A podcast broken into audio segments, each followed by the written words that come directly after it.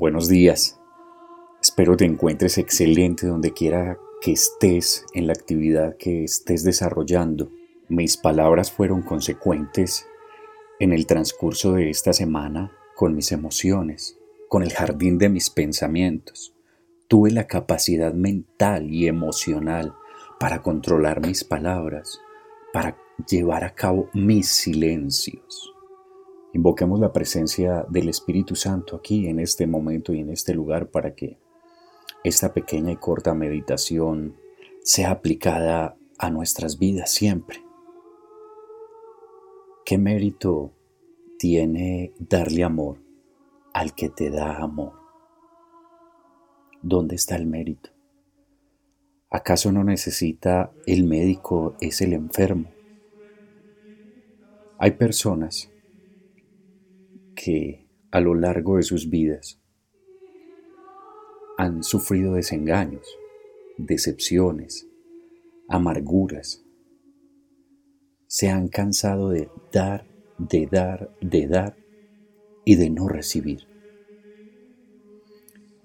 Pero yo te digo que la lucha de dar es hasta el último día. ¿Qué importa si en el camino de dar te has encontrado con personas desagradecidas que no han sabido valorar lo que tú das.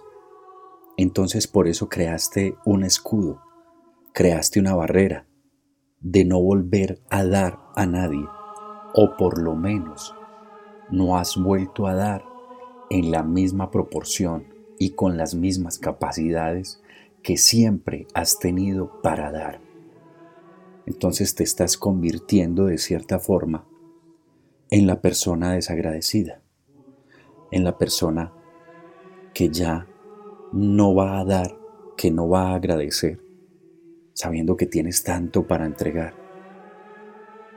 Tú sigue dando hasta el final. ¿Dónde está el mérito de solo servir al que te sirve? ¿Dónde está la felicidad de solo darle una voz de aliento al que te alienta.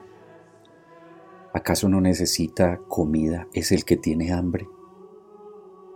No te quedes con todo lo que tienes para dar. No te guardes ese amor. Regala ese amor, regala esa paz, regala esa esperanza. Si en lo material y en lo económico tienes algo para regalar, pues dalo en la medida de las posibilidades.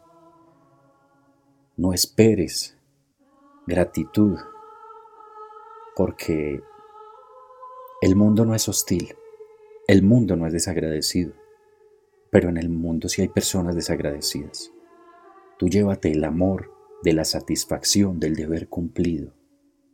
Recuerda que en el universo hay una ley y es de las más fuertes, y es la ley de la compensación. De lo que das, recibes. Hay veces se demora un poco en llegar, pero no dejes de dar.